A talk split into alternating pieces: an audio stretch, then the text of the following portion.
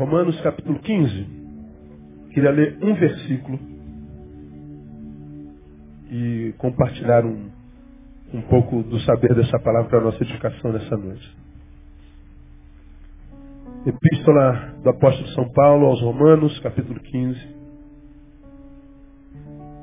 Apenas o verso 4. Que diz assim: Porquanto tudo que dantes foi escrito, para nosso ensino foi escrito para que, pela constância e pela consolação proveniente das Escrituras, tenhamos esperança. Vamos juntos? Leia comigo, está aqui, ó. Vamos juntos? Porquanto tudo que dantes foi escrito, para nosso ensino foi escrito, para que, pela constância e pela consolação provenientes das Escrituras, tenhamos esperança. É, essa palavra eu acho que é uma palavra bastante pertinente para o fim do ano, porque quando o fim é de ano, nós estamos, portanto, também diante de um novo começo. O que cada ano traz para nós são 365 oportunidades. E o final do ano que vem será a proporção da nossa capacidade de aproveitar cada uma dessas oportunidades. Não é como disse alguém, a felicidade é saber que a minha vida não está sendo desperdiçada em projeto algum. Portanto, é saber que a minha vida está sendo utilizada em projetos importantes, em projetos pertinentes e abençoadores. Felicidade é poder acumular o maior número de aproveitamento de oportunidades que a vida nos dá. Então nós estamos no final de um ano e estamos, portanto, no início de outro ano. Estamos diante, portanto, de muitas outras oportunidades que a vida coloca diante de nós. E nas oportunidades que a gente chama dias, é, porque dias podemos também dizer que são oportunidades que carregam e trazem em si também muitas dores. Os dias são cada vez mais maus, mais difíceis. Os dias são cada vez mais densos em vida. Parece que a vida está cada vez mais pesada, está cada vez mais fardo, está cada vez mais eh, cinza, está perdendo a cor, o colorido, está perdendo o brilho. Parece que não há mais rosas no jardim da vida, a vida está pesada. Eu quando soube da morte do, do primo da, da, da, da Aline, como foi, meu Deus, eu fico, eu fico realmente chocado. Por mais que a gente se encontre com desgraça todo dia, saber que eu, como ser humano, vejo um semelhante caído, e eu desprezo, pego a moto dele e levo. Gente, abro a sua carteira, ele está ensanguentado, quebrado, pego o seu dinheiro e levo. Meu Deus, do que nós somos capazes. Do que o ser humano é capaz. Onde é que a gente pode chegar com a nossa maldade, com a nossa perversidade? Bom, os dias são a proporção daquilo no que nos transformamos. Por que, que os dias estão recheados de dor? Por que, que os dias estão recheados de, de medo? Porque nós somos produtores de dor e medo. Nós nos transformamos no que nos transformamos. Consequentemente, porque os dias estão encharcados de dor, encharcados de medo, encharcados de morte, nós precisamos cada vez mais de constância e de consolação. As perdas são tantas, as adversidades e as dores, portanto, as sequelas advindas delas são tão constantes, comuns, ininterruptas e profundas, que a gente precisa, todo dia, de um socorro de Deus. Cada dia que passa, a gente tem a sensação de que sozinho não dá mesmo, a gente precisa de uma ajuda divina. A gente precisa de um, de um help do outro mundo. Está difícil. A prova é como eu tenho empregado nesses últimos anos, quanta gente desistindo da vida, antecipando a sua morte através de suicídio. Quanta gente não suportando mais, se retirando da sociedade, se isolando no, nos matos da vida, porque não consegue mais lidar com gente. Falei de manhã que nunca antes na história desse país, diria Lula, tantos pets, tantos animais de estimação foram vendidos. Por que, que o ser humano está recorrendo aos animais de estimação? Porque ele não aguenta mais se relacionar com gente. Como nós somos seres dotados da capacidade de amar, Nós precisamos amar, nós precisamos colocar esse amor para fora. Como a gente não consegue mais amar gente, está cada vez mais difícil amar gente, alguns, consciente ou inconscientemente, se recorrem e recorrem para um animal, o que é um bom negócio. Por quê? Porque a gente está se tornando inviável. Os dias são maus porque os homens se tornaram maus. A gente precisa de consolo, a gente precisa de constância, a gente precisa de, de força. Aí, essa palavra ela me saltou aos olhos essa semana, porque Paulo escrevendo na igreja de Roma, ele diz, o que foi escrito para o nosso ensino foi escrito. Ele se refere à palavra. Por que, que a palavra foi revelada? Para que nós fôssemos ensinados por elas. Para que nós aprendêssemos a ser gente como gente tem que ser através dela.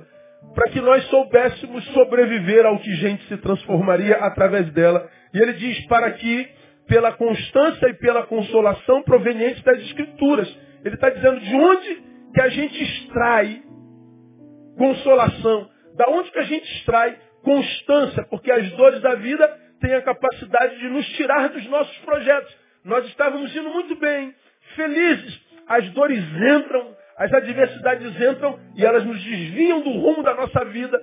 E a Bíblia está dizendo assim, como é que eu me mantenho no rumo a despeito da dor, da decepção, da frustração, da ingratidão, do, do apunhalamento pelas costas. Como é que eu me mantenho, pastor, constante no rumo? Como que a minha vida não perde o rumo? Ele está dizendo, pelas escrituras. Como é que eu consigo força diante de tantas perdas, tantas dores? Consolação, através das escrituras. E ele diz que pela constância e consolação proveniente das escrituras, tenhamos esperança. Nas escrituras, na palavra de Deus, eu me mantenho no rumo, Ainda que a vida, as circunstâncias, as pessoas tentem me tirar dele. Nas escrituras eu encontro consolação, ou seja, a minha dor é renovada, e porque eu continuei no caminho, minha dor foi reno... minha, minha, minha força foi renovada, então eu tenho esperança de continuar acreditando no futuro. Ninguém me rouba o sonho. Aí essa semana eu vi uma, uma entrevista do Mário Sérgio Cortella. Esse cara é fenomenal, eu sou fã dele. Ele é filósofo e teólogo professor da PUC em São Paulo. Ele deu uma entrevista num dos canais de televisão aí da vida. E o entrevistador disse para ele, nessa semana de Natal, deixa uma palavra de esperança para quem perdeu alguma coisa, para quem não tem o peru sobre a mesa, o chester, o frango, a rabanada. Gente que nesse tempo de festa não tem razão para celebrar. O que o senhor diria para eles? Ele deu uma palavra extraordinária. Ele diz, para quem não tem nada, para quem sente dor, o que nos resta é esperança. Mas a esperança produto do verbo esperançar, não do verbo esperar. Esperança de esperançar, não de esperar. Porque a esperança que vem do verbo esperar não é esperança, é espera. Quem espera significa dizer que foi interrompido, e parou. E está esperando que alguma coisa miraculosamente aconteça. Não, não estou falando desse, desse esperançar, esperança do verbo espera, é esperar. Eu estou falando esperança, esperança do verbo esperançar. Esperançar é correr atrás. Esperançar é não perder o rumo. Esperançar é, é, é, é não permitir que as circunstâncias paralisem. Eu desejo essa esperança para vocês. E ele citou uma frase de Albert Schweitzer, e a frase que ele citou foi: tragédia não é quando um homem morre. Tragédia é quando algo morre dentro das pessoas que ainda estão vivas. Tragédia não é quando um homem morre. Tragédia é como morre dentro de um homem. É o que morre dentro de um homem quando ele ainda está vivo. E quando é que morre alguma coisa dentro de nós em vida? É, quando a gente perde a esperança. Às vezes, as dores de um ano são capazes de roubar de nós a esperança de um ano melhor. A dor de um dia é capaz de nos roubar a capacidade de sonhar com os amanhãs. A traição de um querido é capaz de nos roubar a confiança de um outro querido. As adversidades podem mudar o rumo da nossa vida. E aí vem Paulo e diz assim aos romanos, como que você consegue manter o rumo, como que você consegue é, se manter quem é, como que você consegue consolação para as suas adversidades? Ele está dizendo nas Escrituras. É nas Escrituras. Então eu queria, nessa, nessa última, nesse último domingo do ano, irmão, falar sobre algumas bênçãos advindas das Escrituras, além da consolação, da constância e da esperança. Quero mostrar para vocês como estar na palavra não é um ato religioso, como pensam alguns. Quero mostrar para vocês como mergulhar na palavra é, é mergulhar numa fonte que pode me capacitar, me alimentar para todos os dias do ano, enquanto anos houver na minha existência. Como eu posso estar mergulhando num, num, numa fonte de força, de alimento, quando todos os alimentos, o, o biológico, o afetivo, o, o financeiro, o familiar me faltarem. Como mergulhar na palavra? Não é um ato de fé, é um ato de inteligência. Porque é daqui que a gente extrai não só consolo, permanência, esperança, mas nós extraímos algumas coisas que são infinitamente necessárias para que a gente viva uma vida equilibrada e uma vida, portanto, que vale a pena ser vivida. Vamos começar por mostrar a vocês o que diz Mateus capítulo 24. Olha sua Bíblia, Mateus capítulo 24. Perdão. Mateus 24, versículo 35. O que, que eu extraio da palavra? Esse é um versículo conhecido de nós todos, que diz assim, leia comigo. Passará o céu e a terra, mas as minhas palavras jamais passarão. Vamos juntos? Passará o céu e a terra, mas as minhas palavras jamais passarão. Do que que o texto está falando? Do que, que Jesus está falando? Que a palavra dele é eterna. Que a palavra dele não passa. Então, quem vive na palavra tem que tipo de bênção a partir do que nós acabamos de ler? Tem estabilidade. Ele se torna uma pessoa estável. Uma pessoa que tem o que eu chamo de a bênção da permanência. A Bíblia, a palavra de Deus, porque ela não passa, ela é perene, ela, gere essa, ela, ela gera em nós essa estabilidade, mesmo nos momentos mais difíceis. Por exemplo, geralmente no final do ano quem pode troca de carro, né? A gente fala de carro, quem gosta de carro diz que o brasileiro gosta muito de carro. E o carro ele é valorizado pelo ano que tem e por, por alguns adjetivos positivos que tem. Um dos adjetivos que o carro tem que mais lhe dão valor é estabilidade. Quando você olha os programas que falam sobre carro, geralmente domingo de manhã, sábado de manhã, vai mostrando os carros novos que chegaram, quase todos eles, quando o carro é bom, fala que esse carro tem estabilidade nas curvas. Esse carro não sai de lado quando ele passa por uma estrada molhada. Esse carro, ele quando pega no chão, ele pega mesmo. Esse carro, ele agarra. Então ele está dizendo, quando você está num carro estável e tem estabilidade, você está num carro que, no qual você passa menos perigo. Estabilidade. O que, que a palavra gera no homem que se alimenta dela? Estabilidade. O homem que se alimenta da palavra que não passa é um homem que se alimenta de uma palavra que o vai, vai mantê-lo estável por, por, numa vida com, com tanta instabilidade. Nós vivemos num mundo cada vez mais relativo, onde as coisas e os valores mudam cada vez mais e mais rápidos.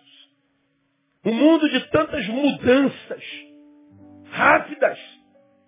E no mundo de instabilidade, de mudanças rápidas, o que, que a gente precisa fazer? Obrigatoriamente, a gente precisa se readaptar o tempo inteiro. A gente precisa se adequar ao tempo. A gente não pode se tornar obsoleto. Às vezes as mudanças são tão velozes que a gente não consegue se adaptar. Você não se adaptando ao que acontece ao redor, você se vê muitas vezes como uma folha ao vento, como um corpo estranho dentro da própria sociedade como, como, como, como um objeto análogo, como, como uma coisa que não se adapta a lugar nenhum. Quando você não consegue se adaptar, quando você não consegue estabilidade nesse mundo relativo, o que, que acontece com a gente? A gente acaba perdendo o rumo da vida. A gente muitas vezes olha no espelho e diz, meu Deus, o que, que eu fiz da minha vida? O que, que eu vou fazer da minha vida?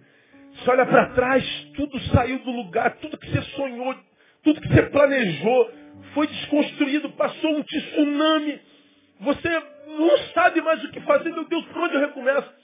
na, na, na, semana passada, conversando com a Abel, quando a sua loja pegou fogo. A Abel tem uma loja de luxo, de móveis de luxo. Uma, uma loja maior do que essa igreja aqui, com móveis raros, móveis de primeira linha. E daqui a pouco ele tem a notícia, olha, sua loja pegou fogo. Uma loja que foi do avô, ou do bisavô, passou para o avô, passou para o pai, e agora está com ele. E ele me manda as fotos da loja, e me manda uma foto dele com a filha, e ele com um semblante completamente abatido. Eu não sei o que eu faço da minha vida. Eu escrevi de volta e disse, o que, que você está dizendo? Pastor, eu, eu, eu, posso ter perdido tudo. Não, tudo não. Você pode ter perdido uma loja. Mas da mesma forma como Deus te deu graça para manutenir essa loja ao teu bisavô para construí-la, o teu Deus te dará força para reconstruí-la no nome de Jesus. E eu perguntei, acabou tudo? Não, só vou saber amanhã. Porque o fogo começou em cima, os bombeiros vieram, mas aí a água de cima deve ter molhado a loja toda, acabou com a loja toda. Eu falei assim, ó, se sobrou um móvel, é com esse móvel que a gente vai recomeçar. E eu disse para ele o que você já ouviu aqui, não desista do todo, se ainda sobra alguma coisa. Não desista do que sobra por causa do que falta. Quem que o fogo te tirou? Vamos imaginar que você tinha 101 móveis na loja. O fogo te tirou 100 móveis. Não desista do que sobra por causa do que falta. Se você tem razão para chorar porque perdeu 100, tem razão para se alegrar porque sobrou um. Se apega ao que sobrou. Porque o Senhor vai te dar vitória. Porque tu és servo de um Deus que diz que ele chama o que não é como se já fosse. Tu és servo de um Deus que, para o qual nada é matéria-prima. Esperança. E ele escreveu de volta dizendo, pastor, eu me lembro de uma palavra sua, eu vou pensar na cura. Eu vou pensar na cura.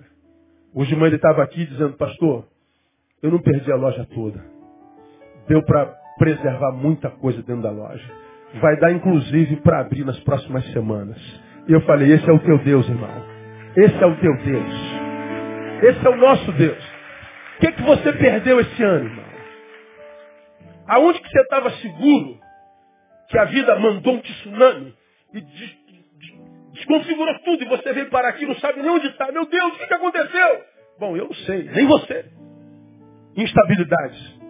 Aonde que a gente busca instabilidade, estabilidade para a gente se manter de pé?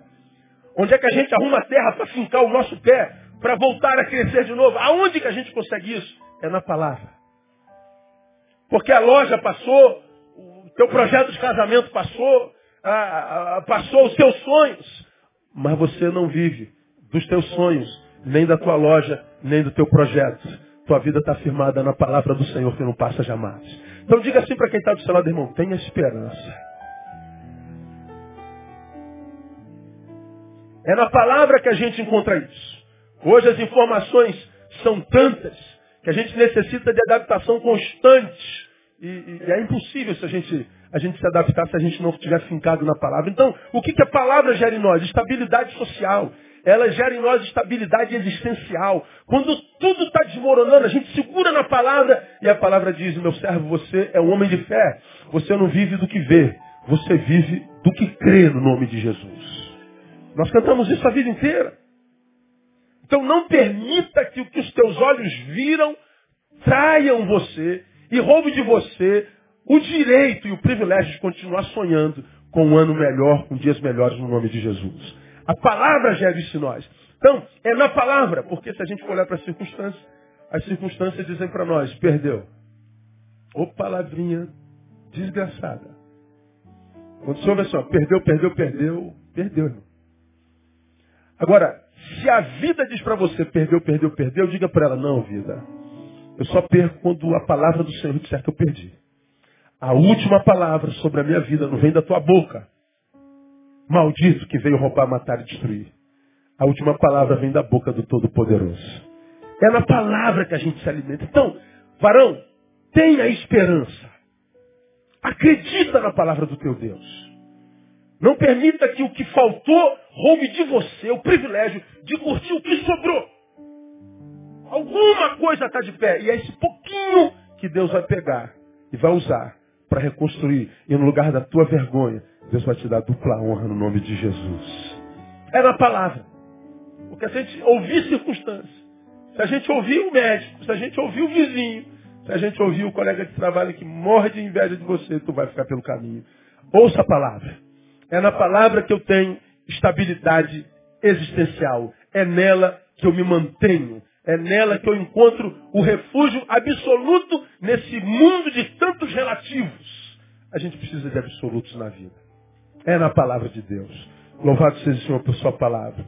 A gente encontra mais algumas coisas preciosas na palavra que qualificam a nossa vida demais. Marcos capítulo 4. Abre a tua vida em, em Bíblia em Marcos capítulo 4. Vamos ler juntos o verso 20.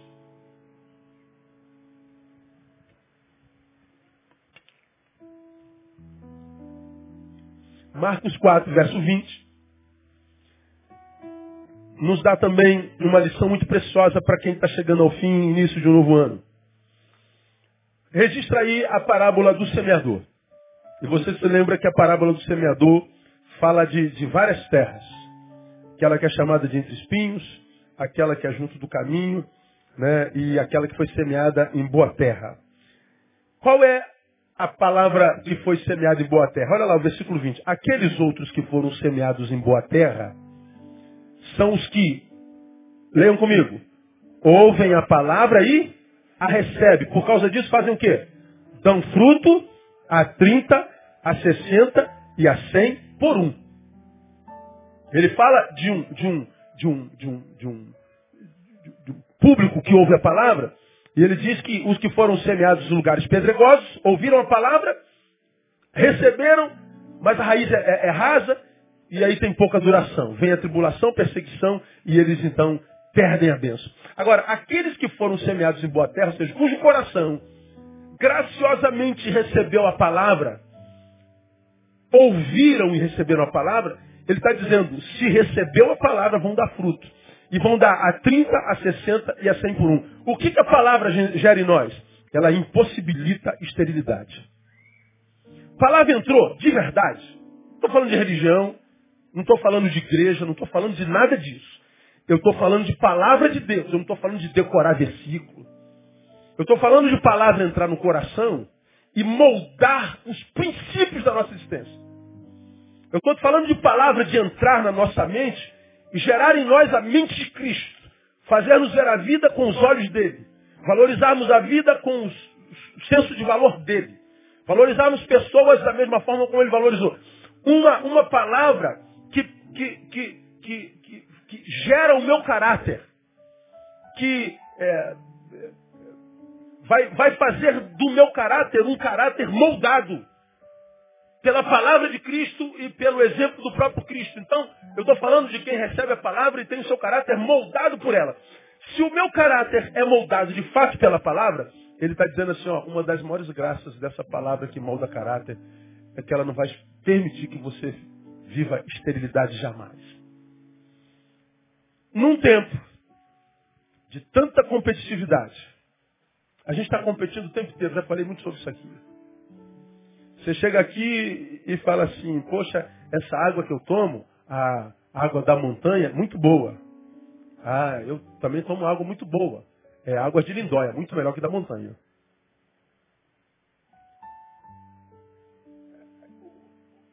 O teu semelhante imagina que você disse que a água da montanha é boa, só para dizer que a água dele é ruim. Como ele não quer ficar para trás de jeito nenhum, diz, não, a água de Lindóia é melhor. Se você fala assim, poxa, eu, eu comprei um lenço, é, lenço nem tem marca, né, cara? Azul, que é de um pano muito bom. Ah, eu também tenho, só que o meu é verde e o pano veio da Índia. Ah, eu tirei férias e, como eu falei, estava correndo na Praia do Forno. Ah, eu também corri, pastor. Mas eu corri lá em Jequié. Muito melhor do que a Praia do Forno. Ah, eu, eu comprei uma camisa na impecável Mansa. Olha como é que foi maneira. Aí eu também. Só que eu comprei na Zara. Nós estamos sempre em competição. Você chega lá, eu perdi dois quilos, eu também perdi três. Nós estamos competindo o tempo inteiro. Tempo inteiro. E a pergunta que a gente faz é por que, que a gente está sempre em competição? A estima baixa. A gente quer vencendo o outro, provar para nós que nós não somos tão ruins quanto sabemos ser.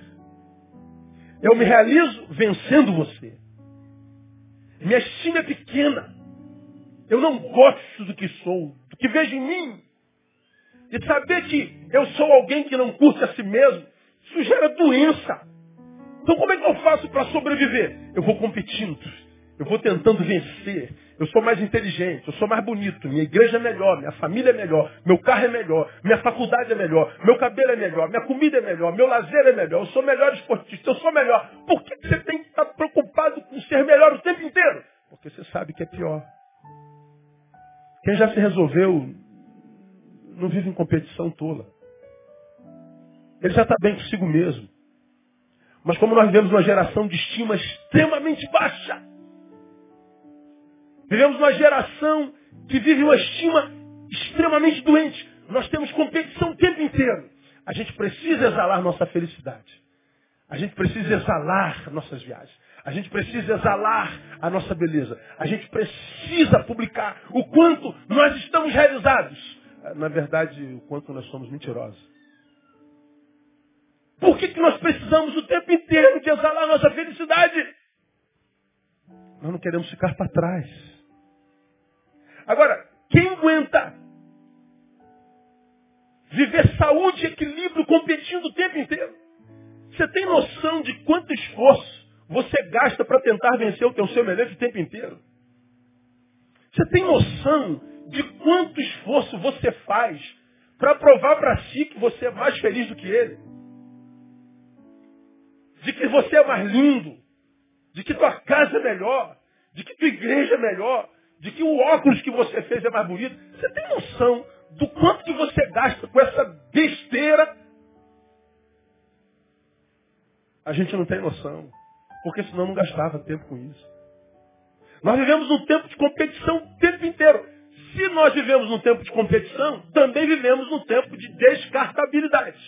Se eu estou em competição o tempo inteiro, perdi, o perdedor é logo descartável. Por isso nossas relações são tão descartáveis. A gente não gosta do que viu no outro, descarta. A gente não gostou do que o outro disse, a gente descarta.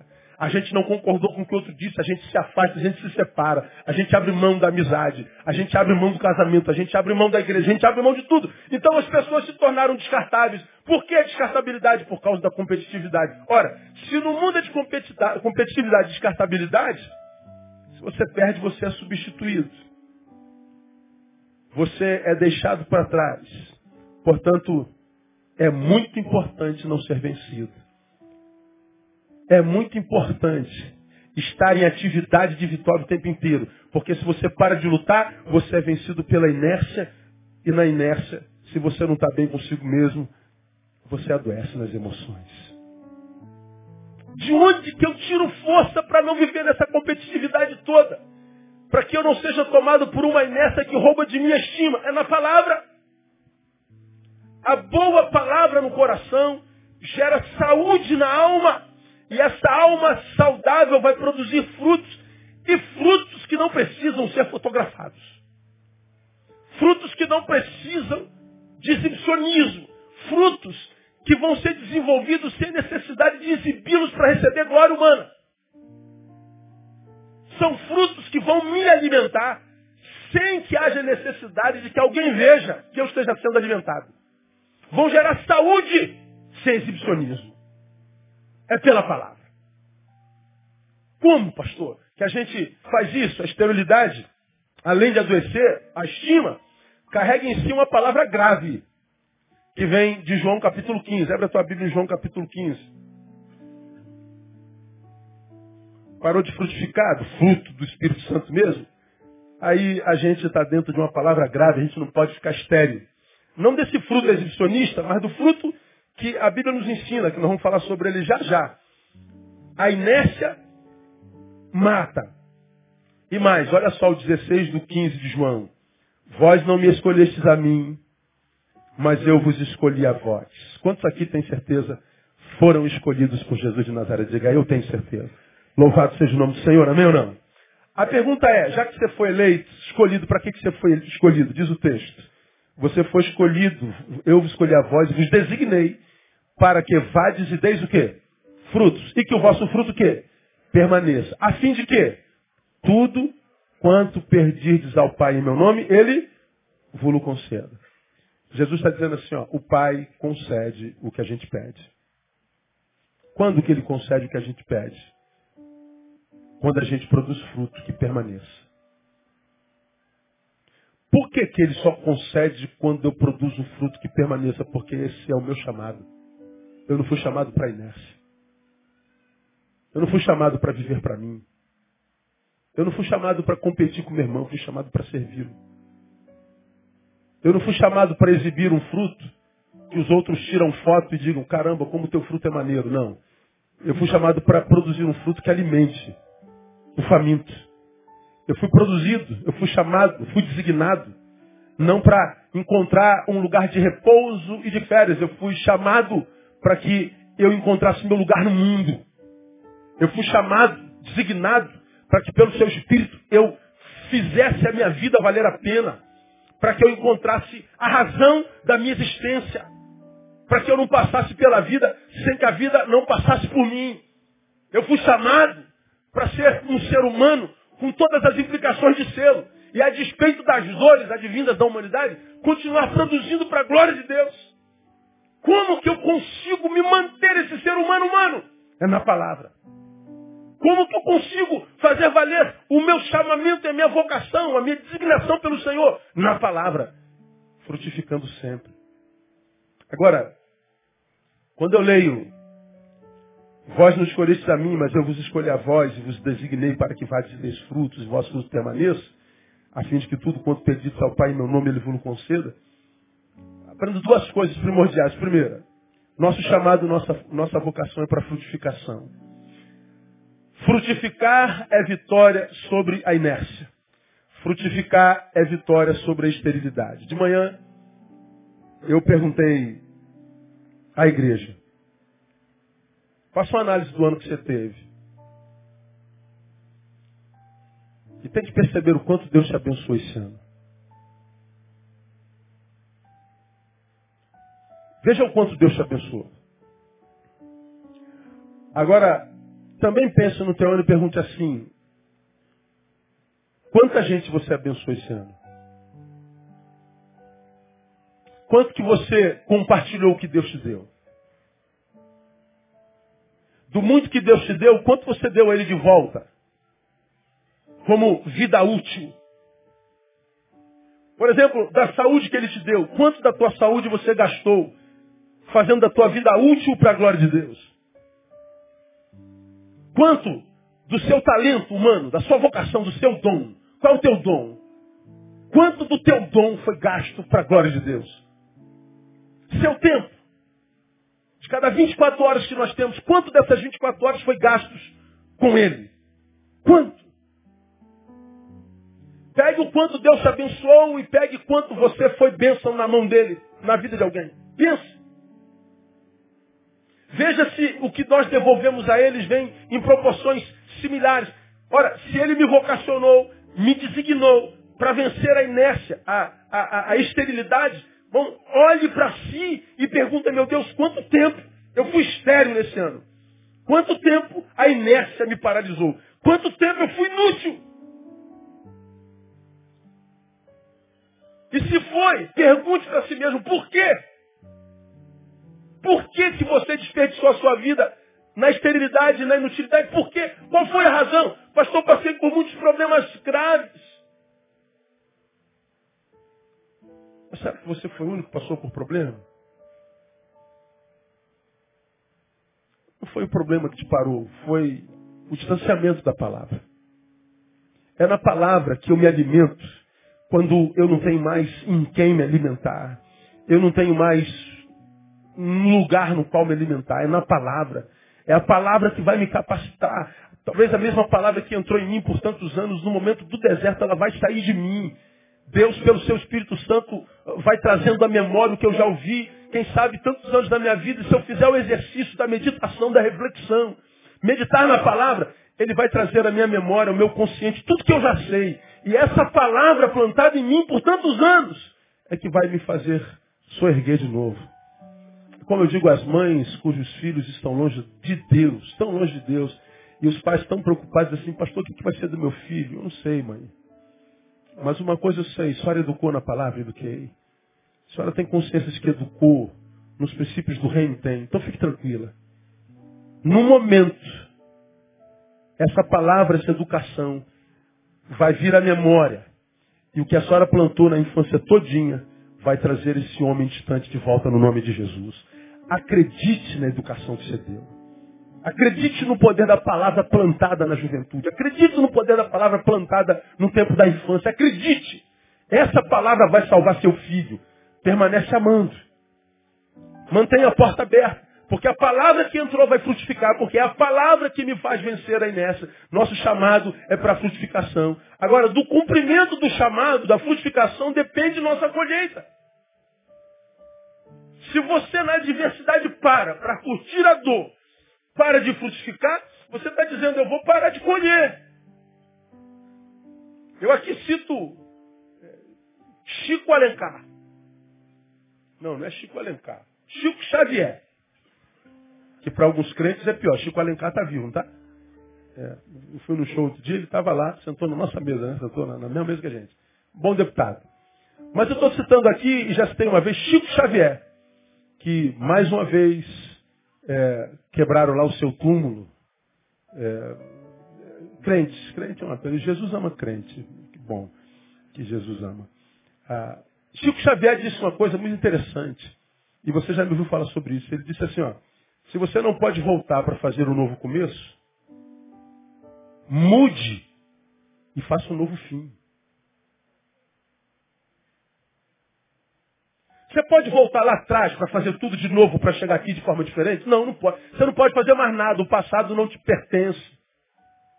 Você não tem gerência sobre ele. Pode voltar lá. Ai, meu Deus, se eu pudesse fazer diferente. Não pode, você não pode.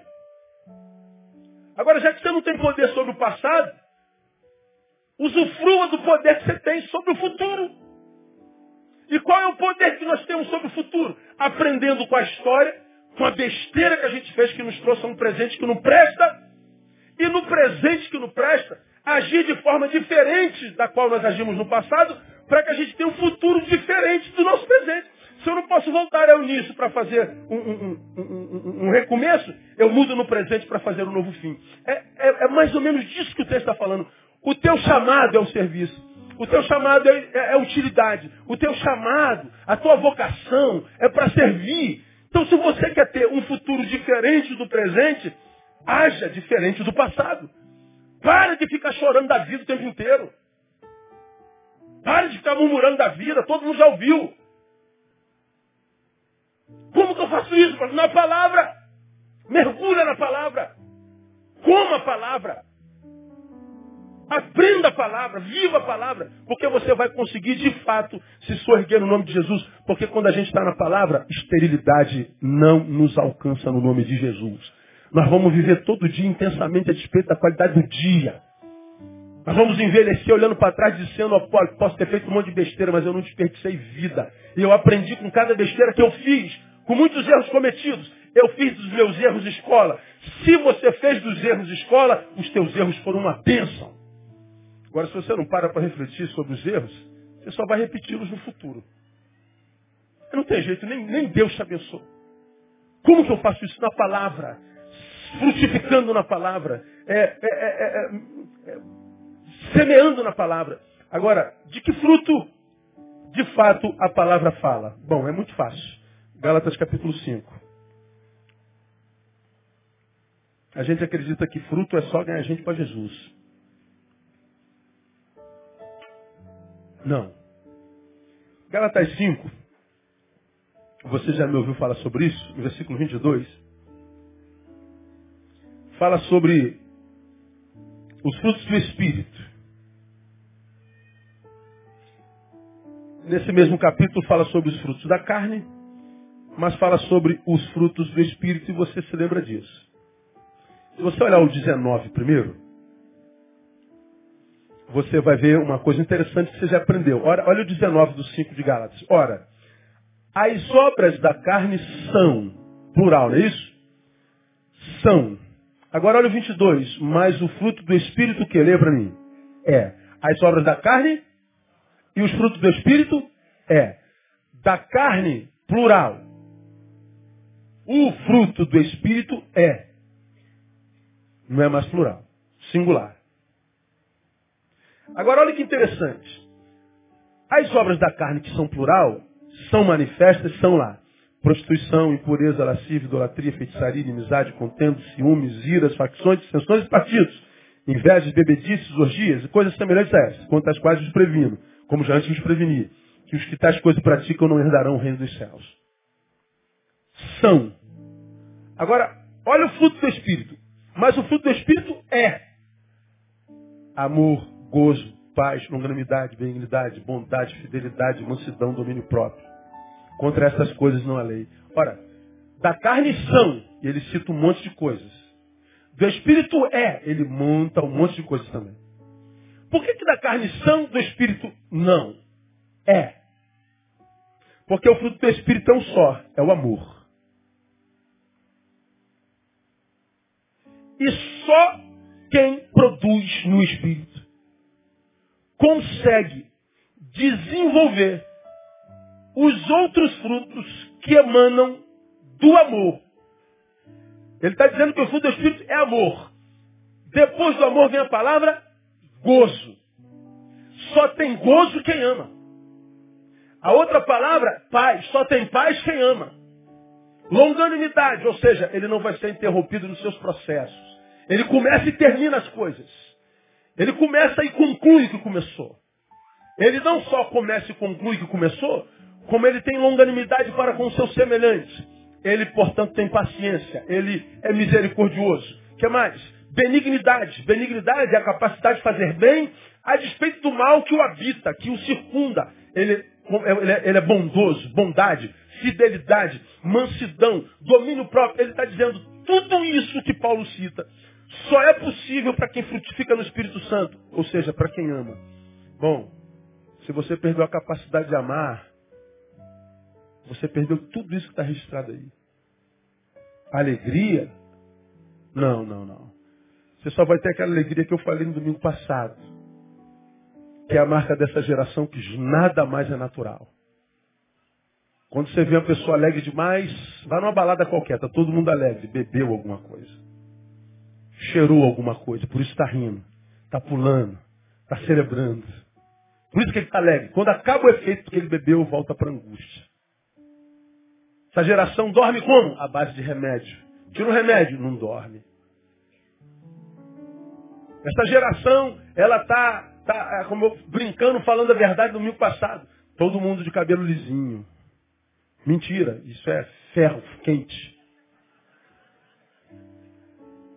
Não é natural. Alegria não é natural. O cabelo não é natural. O sono não é natural. O cheiro que está aí do teu lado, esse cheiro lindo, não, isso não é cheiro dele, esse cheiro é do perfume dele. Se tira o perfume, ele fede. O cheiro não é natural. Nada é natural no ser humano. Falei dos homens malhados. Está vendo esse cara fortão que o braço é da grossura da tua coxa? Também não é natural, é bomba. Não é natural. Tomou alguma coisa. Não há mais nada de natural em nós. É tudo antinatural. Nada é natural. A gente perdeu a capacidade de viver uma vida que é produto de uma natureza trabalhada pelo Senhor, de uma natureza trabalhada pelos frutos do Espírito Santo, porque nós perdemos o amor. Se eu perco o amor, eu perco gozo, alegria, eu perco paz, eu perco longanimidade, eu perco benignidade, eu perco bondade, eu perco fidelidade, eu perco mansidão, eu perco domínio próprio. E veja que os frutos do Espírito Santo, nenhum deles tem a ver com o que eu faço, tem a ver com o que eu me torno, tem a ver com o que me habita. Nos frutos da carne? Não. Os frutos da carne tem a ver com o que eu faço idolatria, prostituição, impureza, lascívia, feitiçaria, contenda, ira, facção, dissensão. Isso é o que eu faço. Obra da carne é o que eu faço. Mas a obra do Espírito é o que me habita. De modo que se eu produzo na carne, é porque o Espírito não está em mim, nem de longe. Como que eu mantenho estabilidade? Como que eu venço a esterilidade? Como que eu transformo a minha vida numa vida que vai frutificar no Espírito Santo? É frequentando sua culta, irmão. Fazendo campanha, dando oferta, subindo morro, sacrifício, não é na palavra. É na palavra que Paulo está dizendo que você consegue longevidade, você consegue esperança, você consegue consolo, você consegue estabilidade existencial, você impossibilita esterilidade. Os frutos do Espírito se manifestam, se enraizam no nosso ser, logo os frutos visíveis serão consequências. Você vai ver a tua vida produzindo diferente do que te matou. É a proporção de que o Espírito é alimentado e gerado em você. E o Espírito só é gerado pela palavra. Não tem jeito. Então aprendam. Não temos como interpretar Mateus 7,16, pelos frutos os conhecereis, sem que a gente leia 1 Samuel 16,7, que diz, porque o Senhor não vê como vê o homem, pois o homem vê o que está diante dos seus olhos, porém o Senhor olha para o coração. Quando Jesus diz, pelos frutos os conhecereis, nos lembra de Samuel, Deus olha para o coração. O fruto é no coração. É aqui que a vida se desenvolve. Por isso que a Bíblia diz sobre tudo que se deve guardar, guarda o teu coração, porque dele procede as saídas da vida. Habitou meu coração, dominou o curso da minha existência. Como que eu mantenho meu coração limpo? Para que o amor e o fruto dele me habite pela palavra. Agora, se como eu brincando falo, eu sou aquele que olha para a palavra e digo, estou contigo e não abro, não tem jeito. Vamos mudar de religião, e a religião para a qual você veio também não vai frutificar na tua vida, daqui a pouco você muda de religião, muda de igreja, muda de religião, muda de igreja, mas a tua essência não muda, porque você não mergulhou na palavra. Fruto para Deus é mais do que os nossos olhos veem. É mais do que aquilo que a gente pode tocar. É, é o que habita a nossa essência. Então a gente termina 2015 talvez cansado. Não tem como não estar cansado em dezembro. Mas desesperançado não. Quanta gente de cabeça baixa. Quanta gente se entregando e dizendo, meu Deus, não tem mais jeito. Tem, irmão. Pela palavra.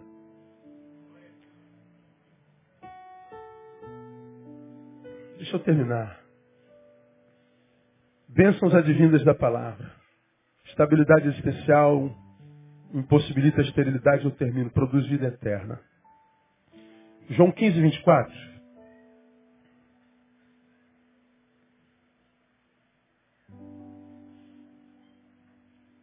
É uma palavra do evangelista que diz para mim e para você o seguinte.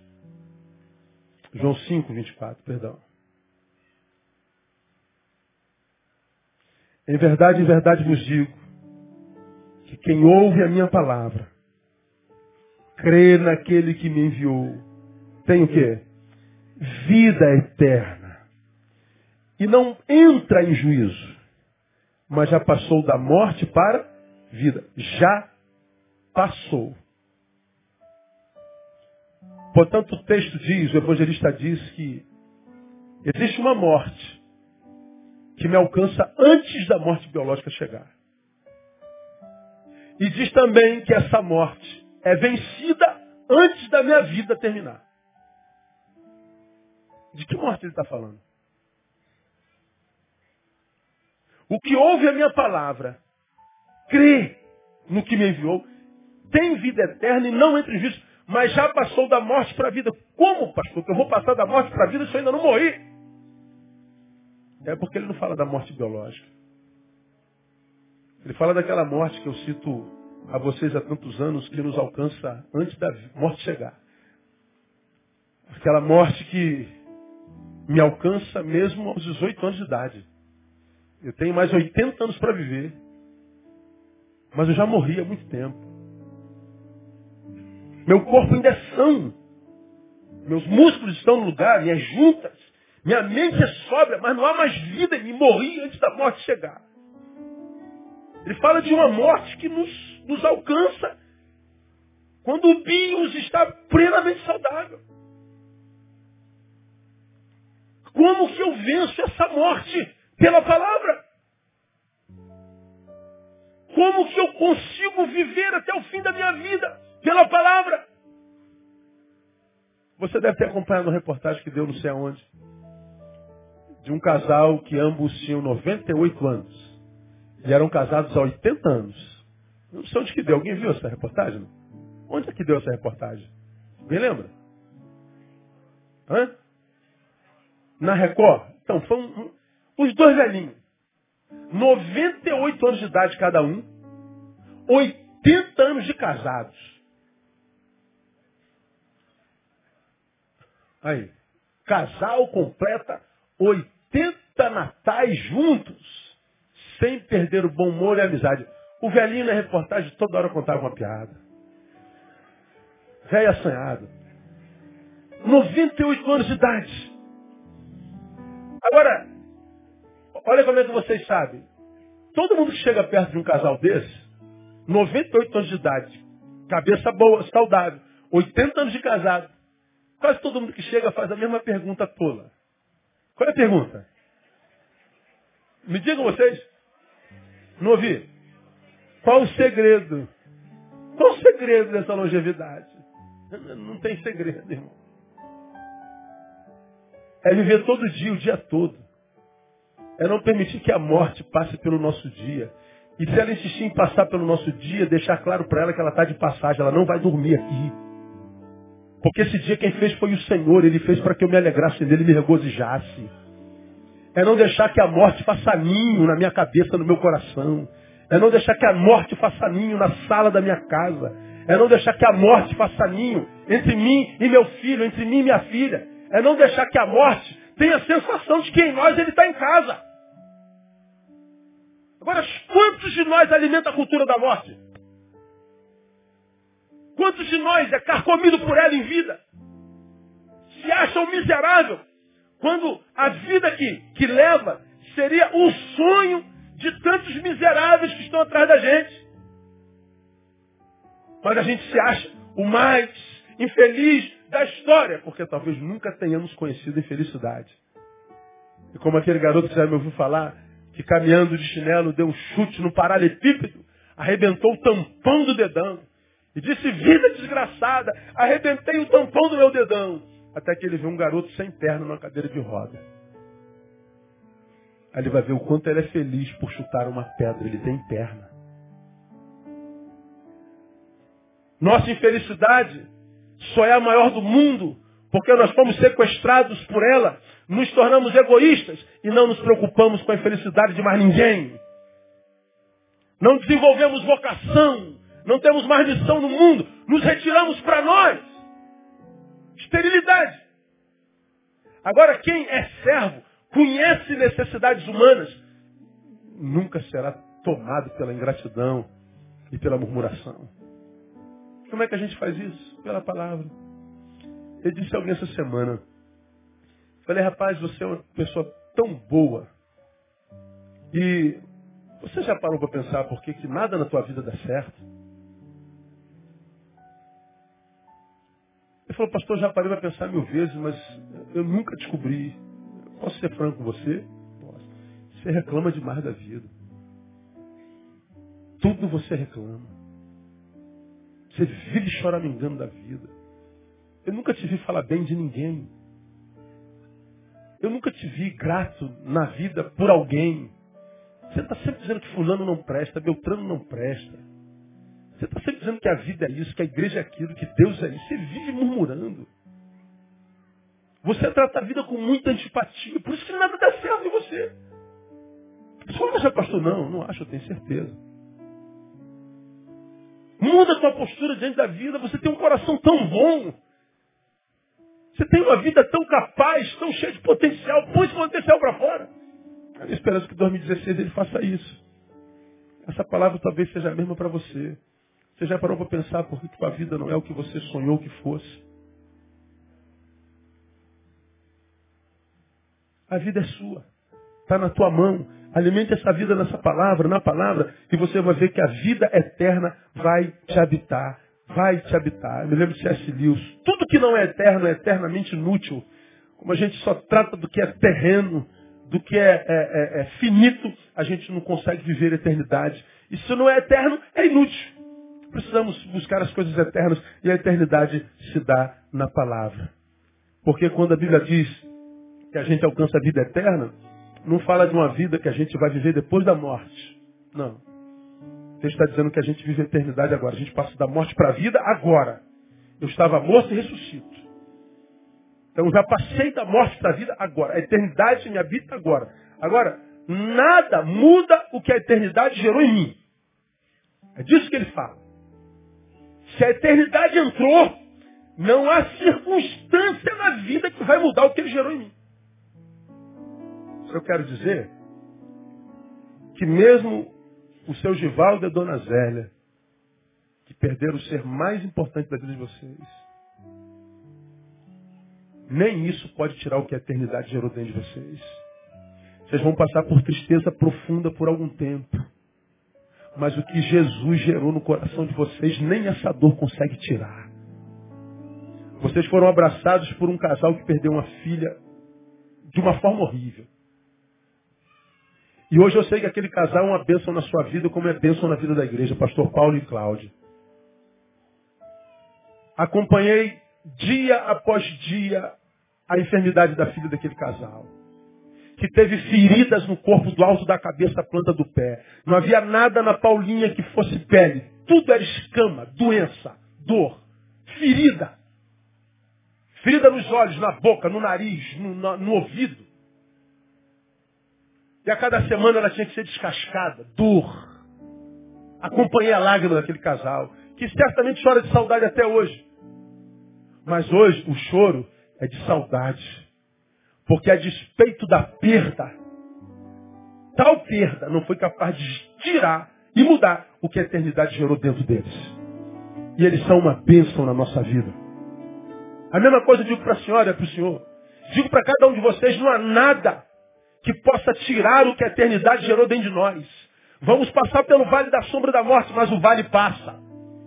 Vão tentar matar você, vão desconstruir você, vão te, te, tomar por ingratidão. Mas se a eternidade estiver dentro de você, nada muda o que a eternidade gerou dentro de você. Porque algum de nós sucumbe. Se é para o Senhor, aplauda forte.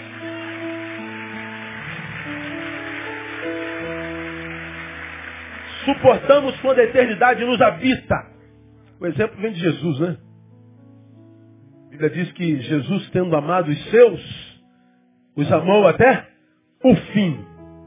Foi traído, foi humilhado, vilipendiado, foi espancado, ele foi trucidado. Mas ele diz, como eu disse de manhã, vocês têm poder de fazer mal a mim, mas não têm o poder de me transformar em vocês. Vocês odeiam, mas eu não odeio vocês, eu amo vocês. Vocês não têm poder de me transformar em vocês. O que está gerado em mim é eterno. E eu comecei amando a humanidade, vou terminar amando a humanidade. Ele os amou e amou até o fim, porque nada muda o que a eternidade gerou dentro de nós. Então, nesse tempo de fim, eu queria deixar essa palavra com você. Não se conforme em ser mais um no meio dessa multidão. Não se conforme em ser um número, uma estatística. Não se conforme em ser um religioso performático que decora texto de cor. Não se conforme em ser mais um, mas trabalhe para ser aquele que, que Deus sonhou que você fosse. Agora, como isso é possível? Pela palavra. Guarda um tempo no teu dia para você gastar com a palavra. Ouça a palavra que você ouviu no domingo, fez tão bem. Ouça durante a semana de novo. Eu fiquei feliz de ter um irmão, tem uma família aqui na igreja, que ele leva todos os DVDs dos sermões que a gente prega aqui. Então ele tem no ano todas as palavras que foram pregadas. Eu pergunto, por que você faz isso, pastor? Eu ouço no domingo. Quando chega no meio da semana, eu ouço essa palavra de novo. Só que agora eu posso pausar. E eu pego meu caderninho e anoto. Eu volto, ouço de novo, anoto de novo, apago. Faço uma reanotação. Eu volto, adianto. Não entendi, paro. Opa, foi forte demais. Vou lá tomar um cafezinho, vou lá fazer um xixizinho e já volto. Aí ele vai lá, faz o que ele tem que fazer, volta e ouve de novo. Ele está dizendo, pastor, eu extraio da palavra o máximo que eu posso. Pai, mãe, quatro filhos, todos consagrados ao Senhor. Como que isso acontece? Pela palavra. Pela palavra. Ele gasta tempo com a palavra. Hoje, a maioria dos que estão ficando pelo caminho dão a palavra o tempo que sobrar. Se sobrar um tempinho, se eu não estiver muito cansado, como eu já falei, a gente quer ser tratado como filho de Deus, como príncipe de Deus, mas nós o tratamos como mendigo, dando o resto do que a gente tem. Resto do nosso tempo, resto da nossa força, resto do nosso dinheiro, resto do nosso talento, resto da nossa vocação.